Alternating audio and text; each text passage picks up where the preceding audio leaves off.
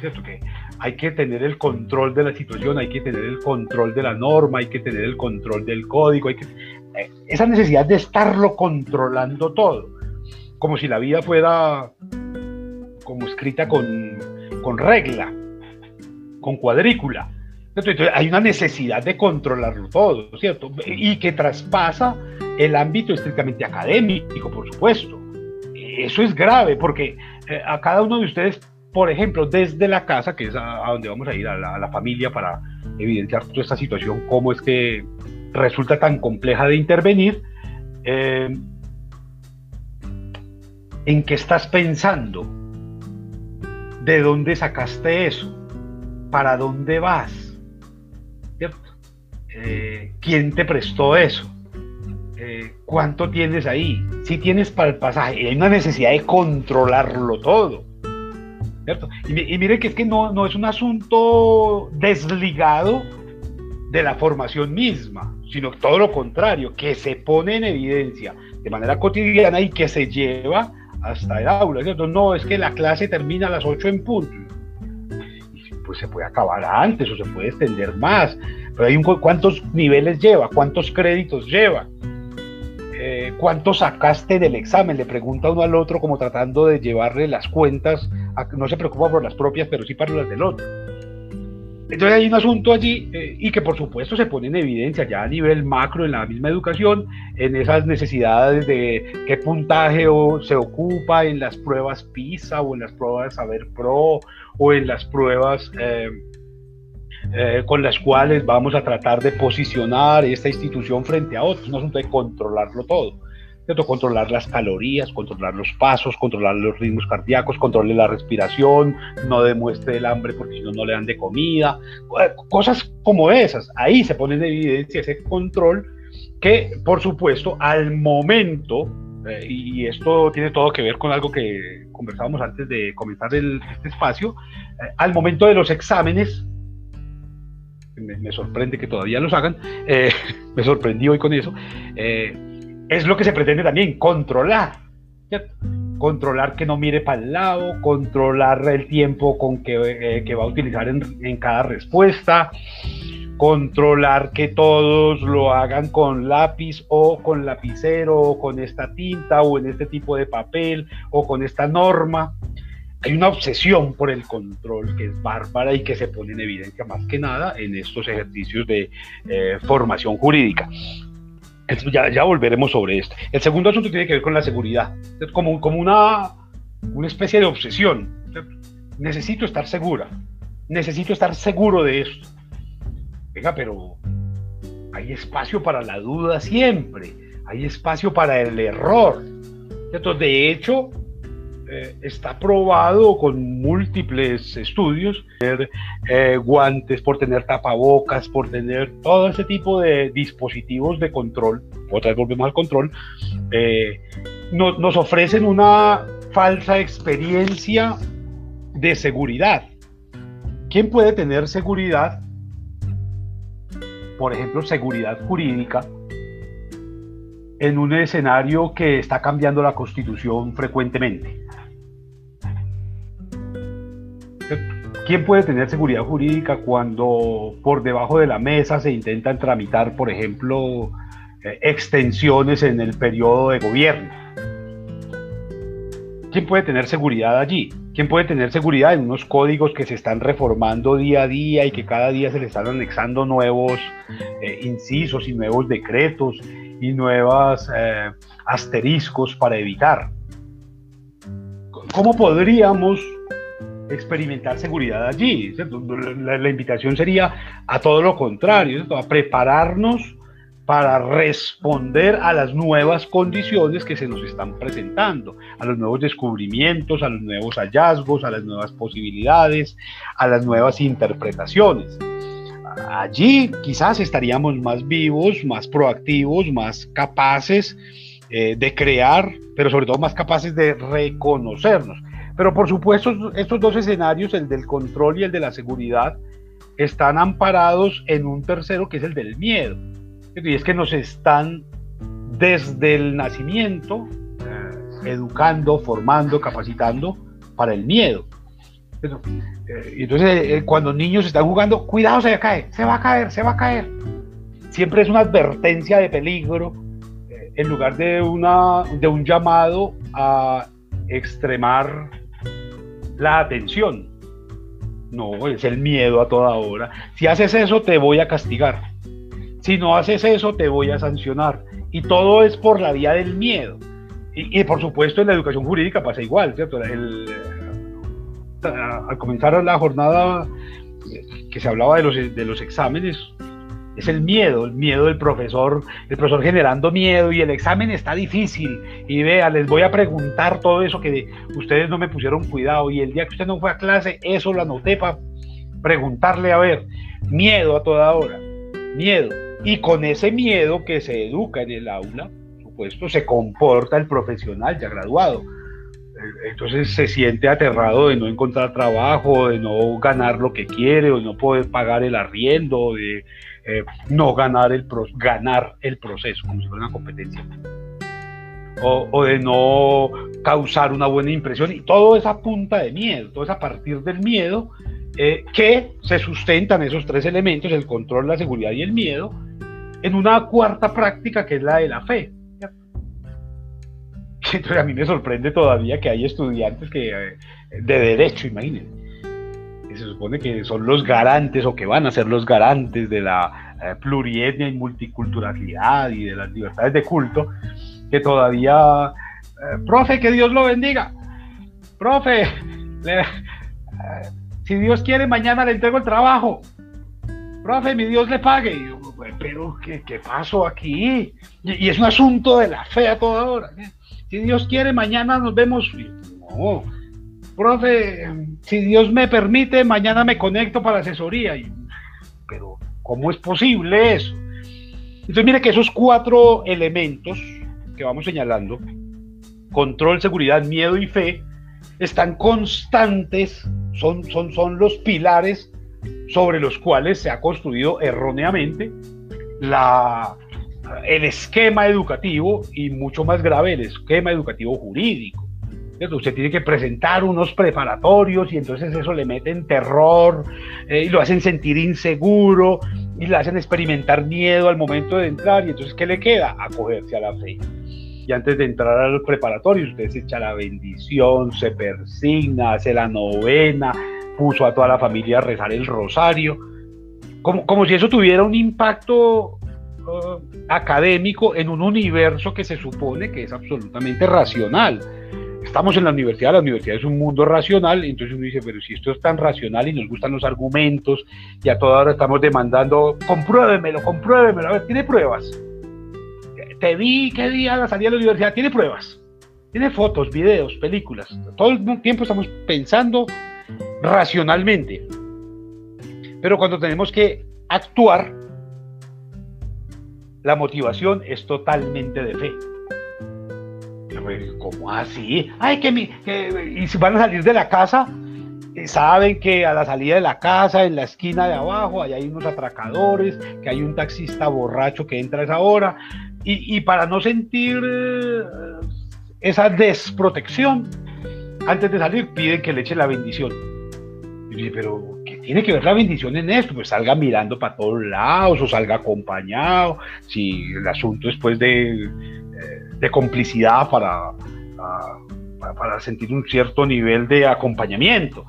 Pero recurrimos a la fe, o por lo menos se recurre culturalmente a la fe. Entonces esos cuatro elementos no los podemos perder de vista en el marco de la educación jurídica, porque están allí todo el tiempo. Ah, yo lo he señalado en este mismo escenario en algunos momentos. eso es tan terrible que el preámbulo de la Constitución, ¿cierto? Invoca la protección de Dios. Mire lo que hay ahí. Invocando la protección de Dios. Caramba, y eso, protección, ¿por qué? Ah, porque tiene miedo, porque necesita control, ¿cierto? Porque tiene fe. Entonces, mire que esos cuatro elementos para ganar seguridad esos constituyentes que se supone que representaban a todo un universo societal, diverso, distinto, plural, amplio, lleno de ideas, lleno de necesidades, de posibilidades, de expectativas, de entrada la cagan, de una. invocando la protección de Dios. pero ¿por qué? ¿Por qué no invocaron la protección de la naturaleza? ¿Por qué no invocaron la protección de la filosofía, de la ciencia? Y uno dice, pero aquí hay un error grave. Aquí tiene que haber un error grave si desde, desde ese primer preámbulo, desde el preámbulo, la Constitución está señalando el error. Y, por allá, por los primeros artículos, eh, como el 15, tal vez 16, por allá, hay libertad de culto. Ya la cagaron. Ya dijeron que invocaban la protección de Dios, así, en singular. No de la diosa, no de los dioses, no de las divinidades, no de las eh, entidades eh, benéficas del cosmos, sino de una. Dejaron, pelaron el cobre, invocando la protección de Dios. Ay, María, ya, aquí no hay nada que hacer. Ya perdimos. Y claro, todo lo que sigue, pues es una parrafada de exabruptos, justamente porque empiezan con el, eh, con el error de pretender que solamente hay una verdad, porque cuando usted invoca en singular, está asumiendo el monoteísmo como modelo de construcción del universo, de interpretación del mundo, de cosmovisión. Y al establecer el monoteísmo está estableciendo que hay una única verdad, en un mundo plural, en un mundo lleno de posibilidades. Y se asume que solamente hay una única verdad. Y ahí hay un error gravísimo. Por supuesto, todo esto no surgió por generación espontánea, sino que tendríamos que explorar un poco esa relación que hay entre la cultura familiar y la educación. Porque la, universidad termina siendo un poco a la usanza de lo que planteaba la señorita Leonor en el colegio. Eh, ella decía una cosa que a mí me parecía espantosa. Eh, ella decía que el colegio es tu segundo hogar. Yo decía, un momentico, o sea que aquí también dan sopa. Como que el colegio es el segundo hogar. Si el colegio es el segundo hogar, la señorita Leonor sería como una segunda mamá y uno con una ya tiene. O sea, una es más que suficiente. Pero, pero se asume como eso. Y claro, el estudiante, tanto en la, en la en, párvulos como en guardería, en kinder, en prekinder, en primero, en, empieza a ver en, el, en ese que oficia como autoridad de conocimiento o a una mamá, que es gravísimo ya. La mamá es simplemente para burlarse de ella. la mamá tiene una función especial en el mundo, única, inmodificable, y es servir de burla. Uno todo el tiempo se está burlando de ella. Eh, y la otra posibilidad que tiene el que está oficiando es la de ser lo que no se tuvo. O sea, el padre, la figura del padre, la, autoridad. Y entonces al, profesor siempre se le trata con esa displicencia que se le trata al padre, eh, con un falso respeto. Con un falso respeto. Entonces se le miente, se le engaña, se le traiciona, todo ese tipo de cosas que se, le hace trampa, eh, pero se presume que por ser el padre tiene la verdad. cosa totalmente errónea también. Porque simplemente se trata de un, tendría que ser más bien un, sujeto constructor de conocimiento en, colectividad, en grupo. Qué maravilla que en el aula todos nos comprometiéramos a aportar cosas para aprender mucho ustedes llegaran al salón de clase, bueno, hoy traigo esta idea, traigo esta pregunta, traigo esta duda, ¿quién me ayuda a resolverla? Venga, ustedes desde dónde la ven. Y generar en el aula una dinámica mm, participativa es un caos, eso es un, un trabajo muy duro. Yo algunas veces logro ciertos niveles de debate, pero eh, generalmente lo que se ve es lo contrario, es como lo dijo, me quedo callado porque de pronto me regaña, de pronto me pone eh, una nota bajita, de pronto me coge rabia, y es un asunto de temor. O sea, el, modelo de la familia se reproduce en la escuela, en el colegio y por supuesto después en la universidad.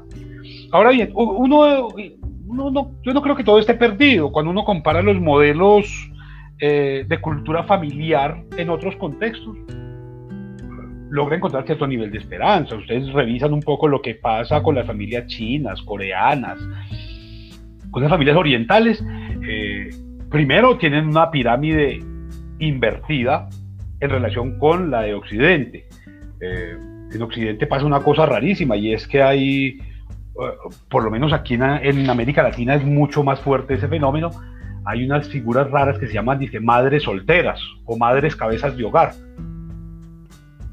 que sirven como, como el ápice, eh, como la punta de, de una pirámide. Y esa madre cabeza de hogar tiene dos, tres, cuatro, cinco hijos y va ampliando la pirámide y ella eh, intenta desde su humanidad eh, responder y resolver el, universo, la existencia, las necesidades y las posibilidades de esa playa de, esa prole. Los orientales tienen la pirámide al revés, porque ellos tienen una ley de un solo hijo. Entonces es un solo hijo. Y ese solo hijo tiene dos padres, que tiene cuatro abuelos, que tiene ocho bisabuelos. Entonces la pirámide de ellos es al revés. Es al revés, totalmente al revés. ¿Qué pasa? Que entonces son, esa pirámide al revés están todos los de arriba, los bisabuelos, los abuelos y los padres, todos están trabajando para un solo hijo. Para un solo hijo. Traducción, todos están ahorrando para la educación de ese hijo. imagínense la educación que tiene ese muchacho. Bueno, además habría que hacer ejercicios bien interesantes comparativos. En el caso de América Latina, el promedio de días de escuela es de más o menos 180 días, más o menos. Eh, el resto son vacaciones, festivos, paros, reuniones de programación. Eh, y en la universidad funciona exactamente igual. ¿Cuántos son 16 semanas de clase? Pero esas 16 semanas de clase hay que meterle Semana Santa más festivos. Ahorita el lunes celebran un festivo que no sé qué carajada será. Eh, creo que es una fiesta religiosa. En un país de libertad de culto nos obligan a celebrar el 22 de marzo, el día de San José. Aunque usted sea ateo o usted sea musulmán, le toca celebrar eso. No hay clase ese día. Entonces, mire, son más o menos 180 días de clase si usted va a contabilizar cuántos días estudia un chino o un coreano, no estudia menos de 240 días. Ahí ya tienen una ventaja ni la berraca. Ellos logran entender esta formación eh, jurídica o de ingenieros o de médicos o lo que sea, o de escuela simplemente, con unas dinámicas totalmente distintas. Entonces esa cultura familiar de la educación nos pone en una situación complicada cuando intentamos desligarnos de esos cuatro sellos, el control, la seguridad, el miedo y la, y la fe. Usted todo el tiempo está sometido a esa familia, a esa estructura cultural familiar que además no tiene para sus, para sus estudios. Entonces se supone que el estudio debería ser una obligación de todos los sujetos sociales, de todos los ciudadanos. Todos los ciudadanos deberían tener la obligación de estudiar, lo que les dé la gana, lo que quieran pero estudiar. Porque la sociedad es la primera que se enriquece cuando todo el mundo está estudiando. Cuando retiramos a los, a los ciudadanos de las aulas, a los ciudadanos de la capacidad de estudiar, la sociedad entera empieza a resquebrajarse. Porque se, se vuelve estática, no cambia los discursos, no modifica las prácticas, no altera la percepción de cosmovisiones que tiene. Y eso es la vida, estar cambiando constantemente. Pero si ustedes todavía están repitiendo los mismos dichos de la abuela, si ustedes están repitiendo los mismos discursos de sus profesores, si ustedes están repitiendo los mismos libros que leyeron sus abuelos, y están releyéndolos además con las mismas preguntas, y los están leyendo con una actitud de fe, no tenemos cuándo salvarnos. ¿Y qué diferencia hay entre la formación profesional en Derecho que está recibiendo Freddy de Jesús Cardona Londoño y la que recibieron sus profesores o los profesores de sus profesores? Están utilizando el mismo código, están utilizando los mismos libros, las mismas teorías, el mismo método, las mismas evaluaciones. Pero hay noticias, el mundo cambió hace mucho rato, está cambiando todo el tiempo. Entonces, ¿para, para qué se está preparando Freddy ¿para qué se está preparando Tatiana o Melanie o Paula o cualquiera de quienes asisten a estos escenarios? Si se están educando para un mundo que ya desapareció, que es el mundo del siglo XX. Todavía hay profesores que piden que traiga el código y les exige el ver de ese código civil, código de procedimiento, código. Pero ¿cómo así? ¿Cuánto hace que esa vaina desapareció del mundo porque se lo tragó los, ah, las aplicaciones, el internet? Uno carga todos esos códigos en un teléfono. Pero ellos exigen que usted tiene que tener el código en la mano. ¿Para qué se está formando usted? Para el siglo pasado. Para un siglo que se acabó hace 21 años. Para un siglo que se renovó hace, hace 11 meses con la pandemia. Aquí todos esos, cuatro asuntos del control, de la seguridad, del miedo y de la fe vuelven a aparecer otra vez. El profesor es incapaz de modificar sus prácticas, sus métodos, sus discursos, eh, sus dispositivos, porque se siente inseguro si no tiene el código en la mano, si no tiene el libro, si no tiene la copia, si no tiene el documento. No se siente profesor, como que lo que lo hace profesor es ser capaz de repetir un libro como que ser capaz de pensar por sí mismo, ser capaz de cuestionar al otro, como que lo, baja de, un estatus tonto, porque además tendríamos que volver a, comparar otra vez con los orientales. Para los orientales el, top de la pirámide social eh, está encabezado por el profesor, igual que para los finlandeses o para los daneses. El profesor es el máximo de los máximos. Aquí donde Tatiana se le hubiera dado por tener bajo promedio en, la, en el colegio, le habría tocado estudiar licenciatura. Porque aquí las licenciaturas y las profesiones de maestro son para los brutos, son para los bobos. La, gente pila, la gente genio, aquí estudia derecho, estudia medicina, estudia ingeniería. Lo que para eso es que soy inteligente, pero para ser profesor Aquí cualquier desempleado que tenga buenas conexiones termina de profesor, en cualquiera de los niveles, sobre todo en el universitario. Uno se encuentra en las universidades unos genios que uno no sabe ni cómo hacen para amarrarse los zapatos. Pero digamos que ahí está el asunto. Si nosotros no somos capaces de establecer unos valores eh, invertidos en los que el maestro tenga el rol de maestro, el estatus de maestro y por supuesto la responsabilidad de maestro, pues esto va a seguir siendo lo que es. Esto va a seguir siendo exactamente el mismo circo que es, porque nadie le puede exigir a ese otro. Además porque ese otro se ampara en cosas raras como que la libertad de cátedra, la autonomía universitaria, asuntos que ni sabe de dónde surgieron. O sea, uno le dice a un profesor universitario, venga, ¿usted sabe qué pasó en Córdoba en 1918? Yo de fútbol no sé nada. Porque no logran entender la dimensión de esas transformaciones que se empezaron a dar hace 103 años. Y que nos afectan todavía hoy, ¿cierto? No somos capaces de entender. Entonces, que esa cultura de la educación en la que no estamos proyectándonos como miembros de familia, como ciudadanos y por lo tanto como abogados o como médicos o como ingenieros, pues eso no va a cambiar si no cambiamos esa cultura familiar. Y la cultura familiar que está basada en esos mismos cuatro pilares que la universidad hoy. Entonces a usted le da temor perder el examen. Tiene que estar estudiando tres o cuatro o cinco semanas seguidas para un examen para poderse sentirse seguro. ¿Cierto? Tiene que estar controlando el tiempo de cada clase, de cada examen, de cada resultado. ¿Cierto? Y aparte de eso, entonces refuerza y entonces va y se hace un tatuaje ahí de la Virgen del Carmen, de la Virgen de Guadalupe, del Cristo de Buga, para que él, desde la piel él empiece como a exudar conocimiento.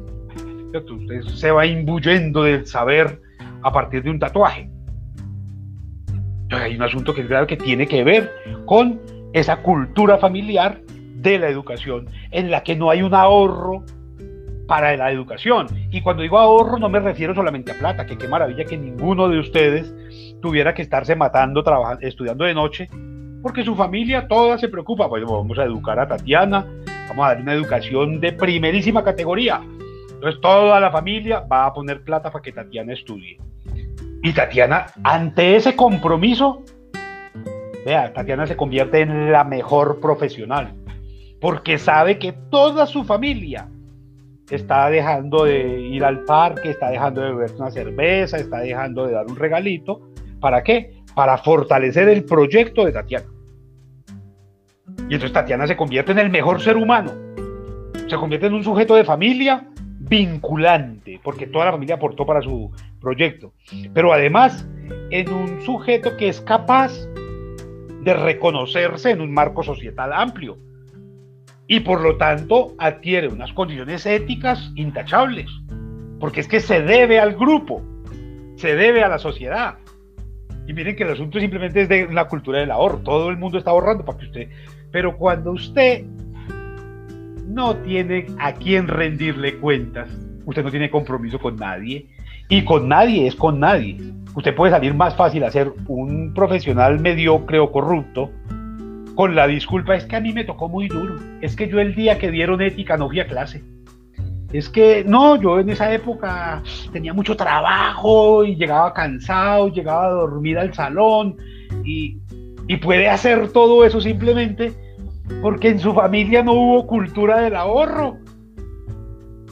Porque usted prefiere comprar ropa que comprar libros.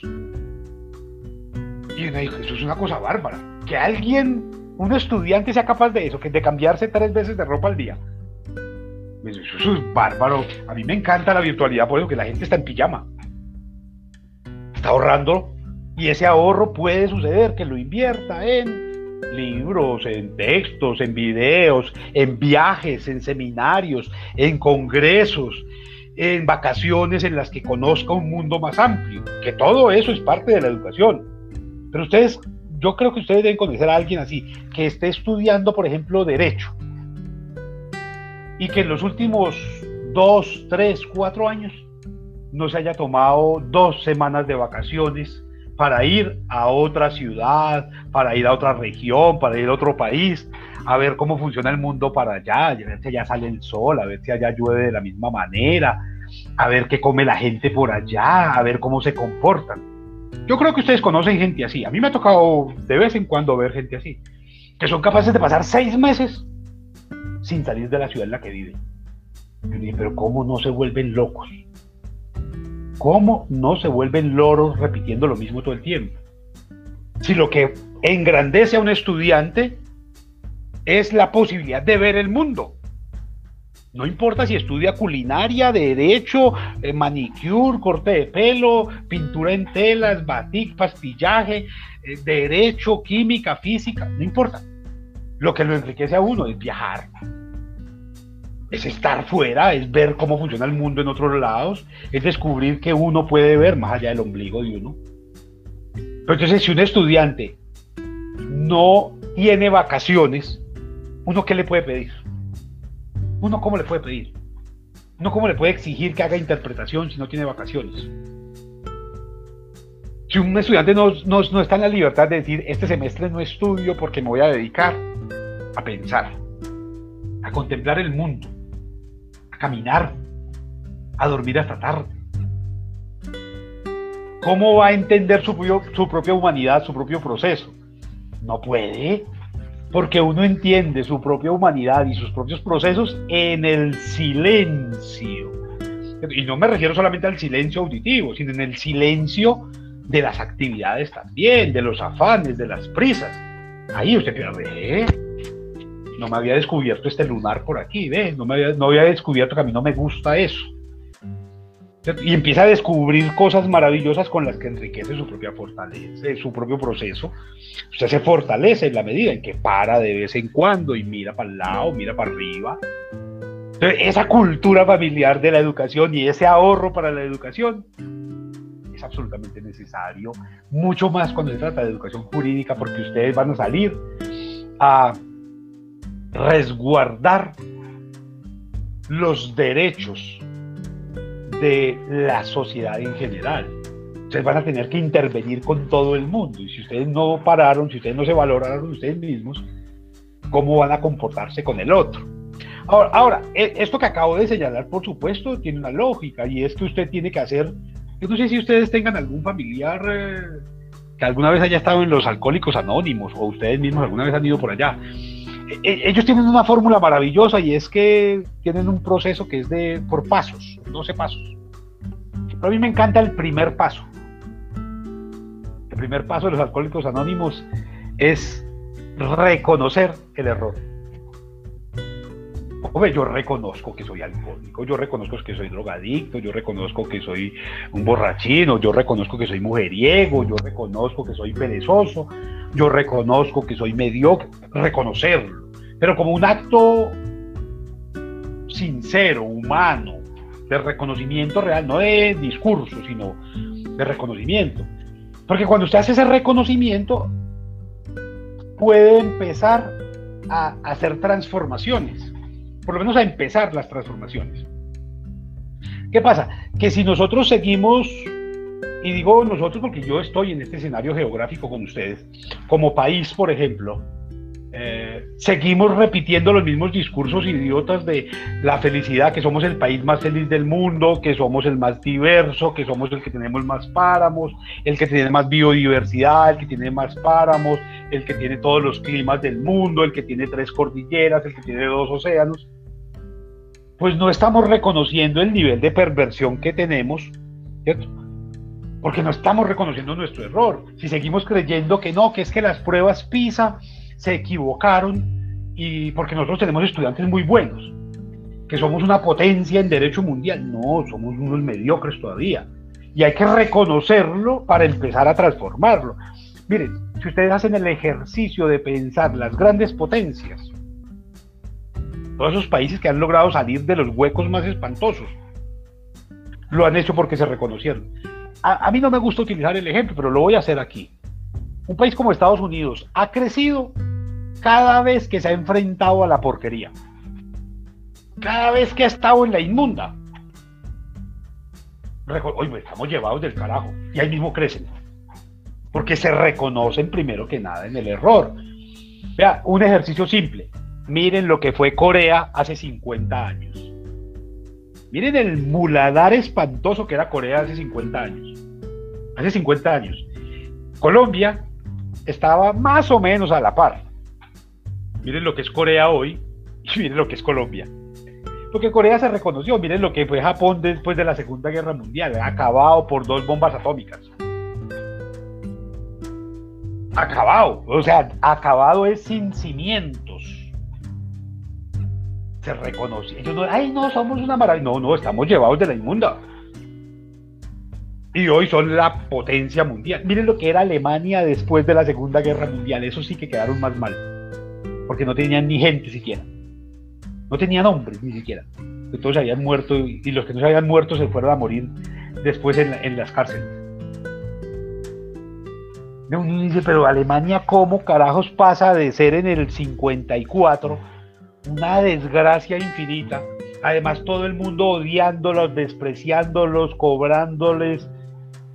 ¿Cómo son hoy la primera economía del mundo, la nación más poderosa de Europa? ¿Cómo son los que controlan toda la Unión Europea? Porque ellos no se pusieron con sobradeces. Ah, es que somos la gran potencia. No. Aquí lo que hay es trabajar, que trabajar todos los días desde lo poquito que tenemos. Y trabajar para cada día lograr cosas más. Y, es bien importante entenderlo.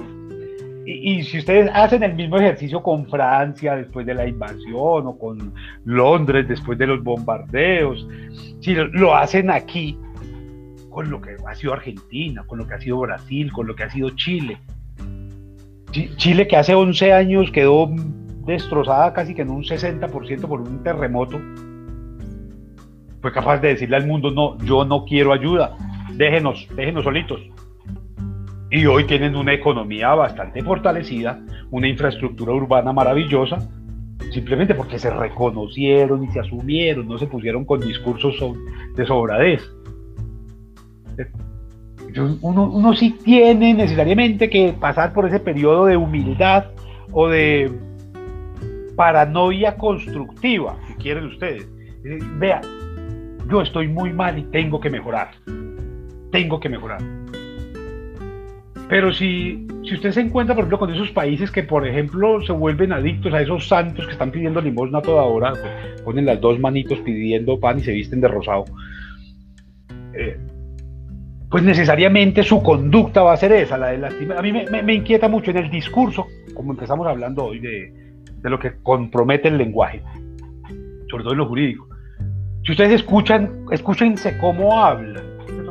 Me regala un minuto, me regala un minutico, me regala un permiso, me regala un tinto, me regala una empanada, me entonces me regala, me regala, me regala. Y ahí es donde está justamente esa práctica que les he dicho que impide que se transforme el derecho, que se transforme la educación jurídica, que se transforme la educación en pos de un proyecto realmente productivo, de un proyecto optimista, porque todos lo estamos pidiendo regalado. Profe, me regala punto 5. Profe, es que yo soy muy pobre, vivo lejos y estoy cansado. Profe, bien, esa es su realidad, acéptela, asúmala y a partir de ahí construya. Eso es, el asunto, pero si usted va a, estar demandando que el otro le resuelva, pues, y usted hace eso simplemente porque en la familia lo educaron para eso.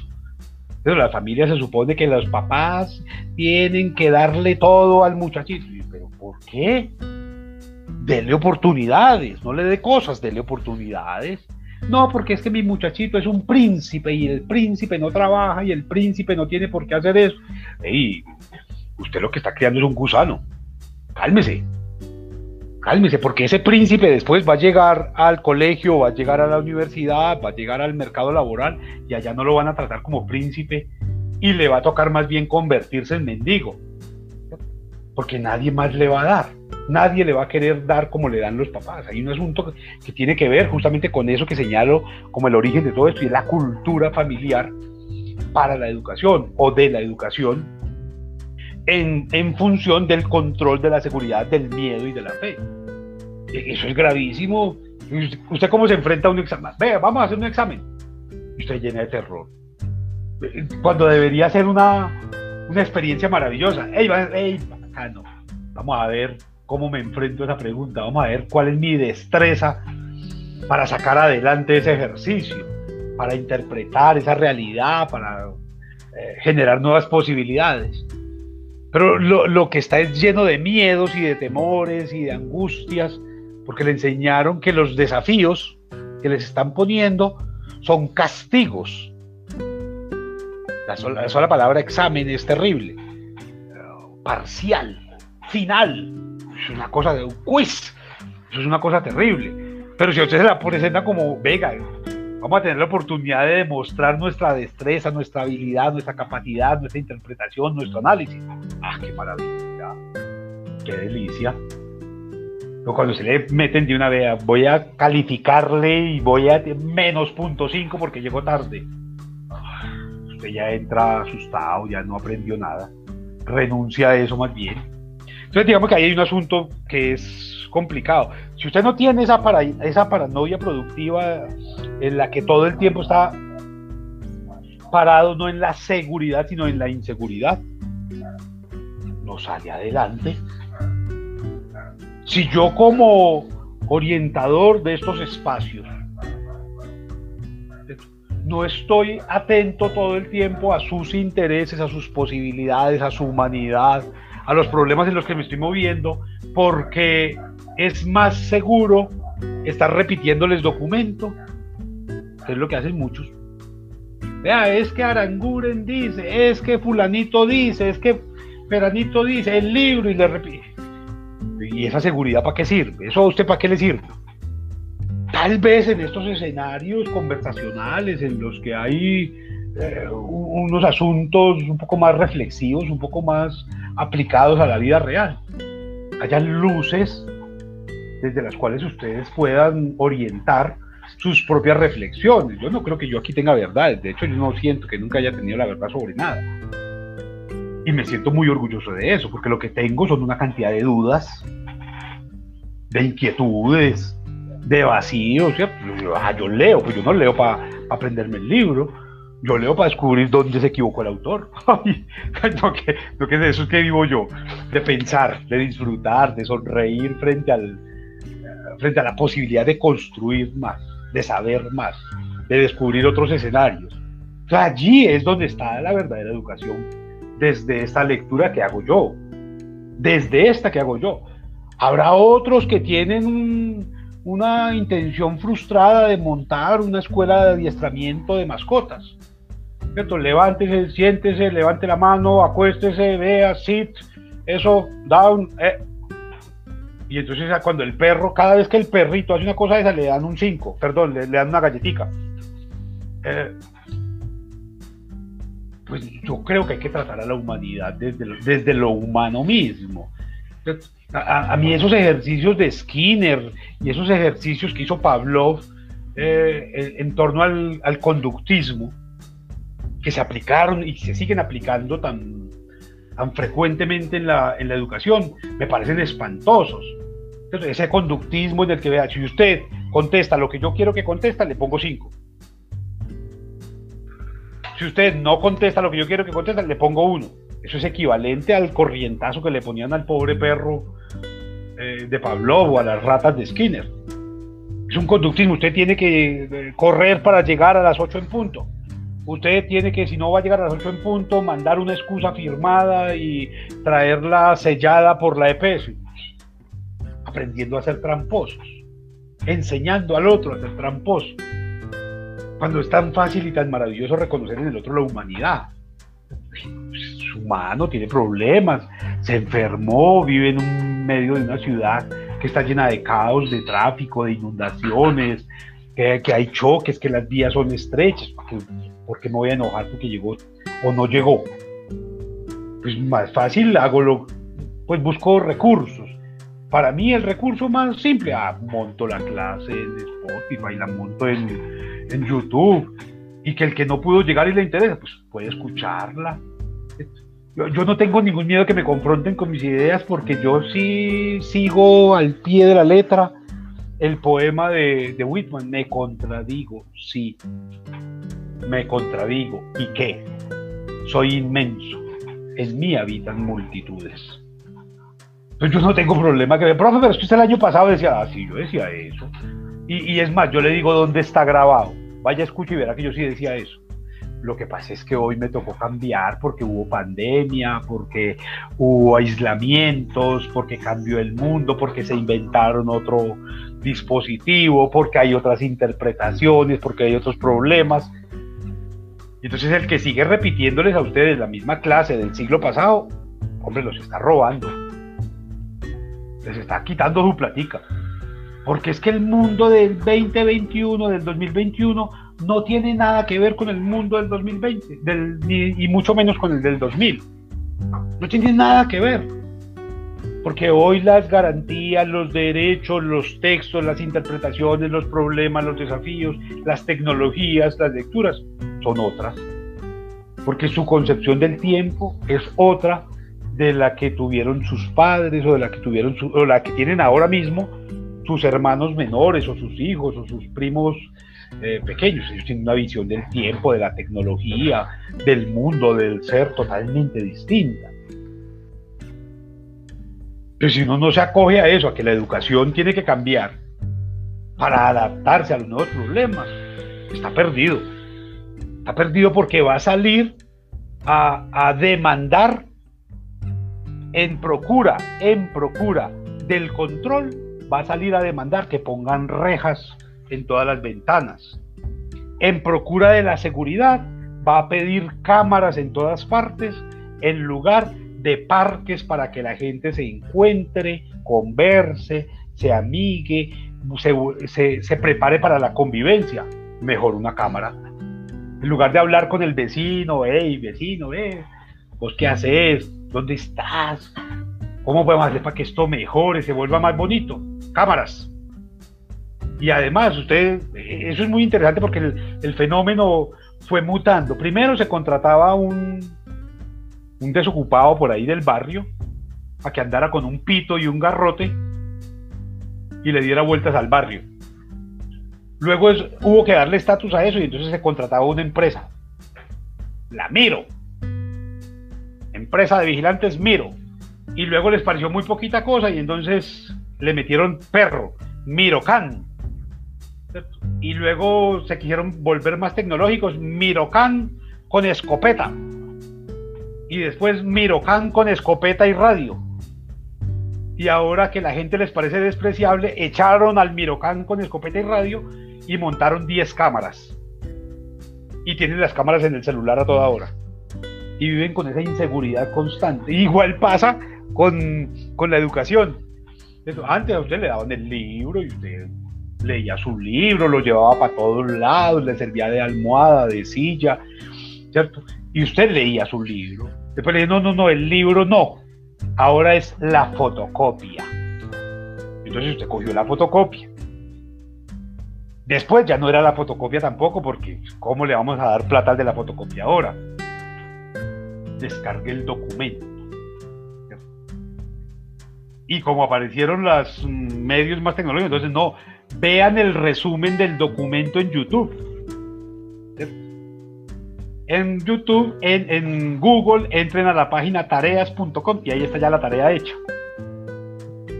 Y ahora simplemente usted presenta la, foto. Ya no tiene que hacerlo usted, ya simplemente copia la foto, se la pasa de un celular a otro y muestra la foto. ¿Ya leyó lo que dice la foto? No, pero ahí la tengo hay unos procesos aquí rarísimos que tienen que ver justamente con el cambio de discursos para los que nos, preparamos. Marco Palacio tiene una expresión muy bella para entender todo esto y dice que eh, las, las naciones como Colombia pasaron de la mula al avión. Salieron de los arrieros. Bueno, teníamos que decir que de la mula se convirtieron en mulas en avión, más bien. Pero, pero el asunto, más allá de que, de que sean mulas de alerta aeropuerto, eh, es que nunca aprendimos a valorar los caminos. Porque el camino nos estorbó. La mula no necesitaba caminos. Y el avión tampoco los necesita. Entonces no valoramos los caminos, ni las carreteras, ni valoramos los pasos, ni los zapatos, no valoramos nada de eso y eso usted lo entiende cuando empieza a pensar que es lo público. Porque aquí las calles no se valoran, ¿cierto? Aquí la calle se la roba cualquiera, va y le pone cerca, va y amplía su casa hasta la borde de la, de la vía y después se enoja porque están pasando carros por ahí. Y cuando usted va de peatón no tiene por dónde caminar porque las aceras están tomadas. Y exactamente esa misma incapacidad de reconocer los procesos, los distintos procesos, es lo que nos lleva a procurar, por ejemplo, que cada vez tienen que graduarse más temprano del colegio. Y entonces uno se encuentra estudiantes de derecho de 15 años, de 16 años. Y uno dice, pobrecito. Porque uno a los 15, yo no sé quiénes ya pasaron por los 15 años, me imagino que Freddy ya pasó por allá. Pero Freddy, ¿qué hacía a los 15 y 16 años? Corretear, enamorarse, equivocarse, jugar, dormir hasta tarde. Eso hacía uno a los 15 años. Es decir, ser un adolescente. Y eso es absolutamente importante porque ahí es donde uno aprende a relacionarse con el otro, uno aprende a interactuar con el otro, es ahí. Pero si usted a los 15 años entró a la universidad a estudiar Derecho y en la universidad lo cogen, vea, esto es día y noche. ¿En qué momento va a ser usted adolescente? ¿En qué momento se va a reconocer como ser humano? ¿En qué momento va a aprender, por ejemplo, a tener novias? Mm. ¿En qué momento va a aprender a coquetear con los niños? Y entonces los procesos sí son importantes. hay gente que se siente orgullosa, no, mi hija de 18 años ya es médico. Ah, eso debería dar cárcel más bien, porque eso es un atentado contra los derechos humanos. O sea, le robaron a esa pobre criatura la infancia, la niñez, la adolescencia y la juventud. Porque ahora como médico a los 20 años le toca responder por la vida de todo un colectivo. Entonces los, procesos sí hay que vivirlos, en lo académico también. Cuando les señalaba hace un momento, es que uno tiene que parar de vez en cuando, es eso. Ellos salió del colegio, no, de un año por lo menos de vagancia, de hacer cosas voy a estudiar violín, estudie cursos de natación, haga cursos de pintura y después entre a la universidad. Pero si usted lo toma como se lo venden, como una carrera en la que usted tiene que llegar de primero, pues el primero que pierde es usted, que perdió la vida. perdió la posibilidad de reírse, de conocer, de disfrutar. O sea, no hay, no hay nada más espantoso. Y, en verdad, con esto cierro. No hay nada más espantoso que un paseo de abogados. Eso es lo peor que puede haber en el mundo.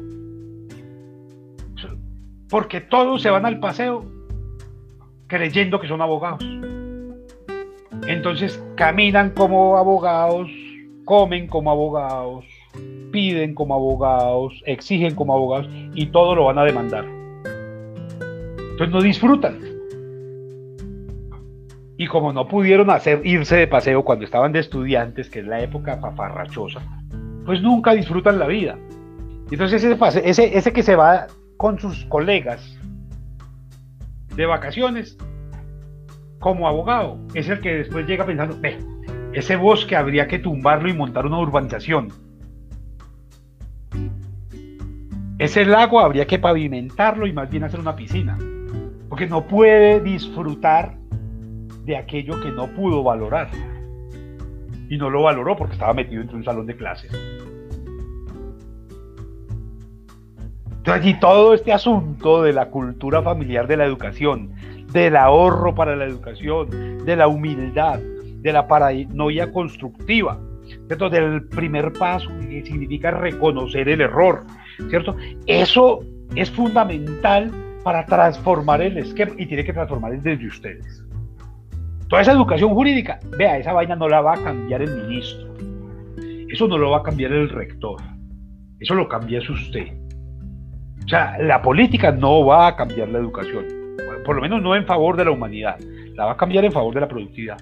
Pero cada uno de ustedes sí la puede cambiar y la puede cambiar como un sujeto pensante, propositivo, responsable de su propia existencia, responsable de una cosa rara que llaman felicidad. Pues no sé, hagan el ejercicio. Usted entre felicidad y productividad, ¿qué escoge? ¿Con cuál se queda para su vida? Haga el ejercicio, pregúnteselo al espejo a ver qué le dice. Yo quiero ser un sujeto feliz o un sujeto productivo. Haga el ejercicio y a partir de ahí tome decisiones, ¿cierto? Para poder entender cómo funciona todo eso, porque ustedes están estudiando, la mayoría de ustedes, por una cosa simple, la presión social. La presión, es que la sociedad exige que yo tenga un cartón, es que mis padres, es que mis hijos, es que mis hermanos, es que el mundo. Y uno puede ser feliz también sin cartones y sin diplomas, uno no, Digamos que eso no es garantía de nada. Tener no, hay cosa más infeliz que un doctor. Alguien que tenga doctorado, es infeliz, es aburridorcísimo además. Yo, creo que la educación jurídica si tiene que ayudarnos es a tomar decisiones para el bienestar. Termino con esto. A Marx, a Carlos Marx, cuando se graduó del colegio, de lo que ustedes llaman aquí bachillerato, le tocó presentar un ensayo Todavía era un incipiente, mucho, un mozalbete de 17 años que se graduó del de colegio. Y en el ensayo la pregunta que le hizo la profesora fue muy bella, yo se la recomiendo a ustedes. ¿Cuáles son los criterios para elegir una profesión? Y el ensayo con el que él respondió a, esa pregunta que le hizo la profesora es muy bella, porque él empieza, vea, yo podría estudiar medicina, pero no por podría ser ingeniero, pero no voy a ser ingeniero por esto, por esto y por esto. No voy a elegir la economía por esto, por esto y por esto. Y, llega a una conclusión muy bella, un mozalbete de 17 años. El criterio para elegir una profesión tendría que ser la posibilidad de hacer felices a la mayor cantidad de personas. fue la respuesta de Marx a los 17 años a la pregunta de cómo elegir una profesión. Una profesión. Y creo que aplica para la educación jurídica hoy todavía. La educación jurídica tendría que ser el medio para procurarle bienestar a la gente. o procurarle bienestar a la gente. Al culpable o al inocente. No importa, al rico o al pobre, pero procurar bienestar. Pero el asunto es qué tanto la educación jurídica está procurando en lo contrario. Es profesionales que encuentren la trampa para joder al otro. Para dañar al otro, para explotar al otro, para abusar del otro. Bien, guardo silencio por ahora, escucho sus inquietudes, sus comentarios, sus preguntas, sus dudas.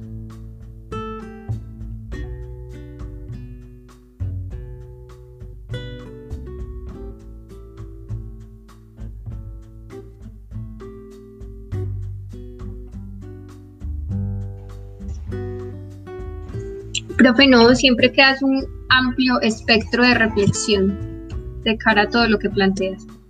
Entonces ahí nos estamos autorreconociendo en medio de este silencio. Primer paso.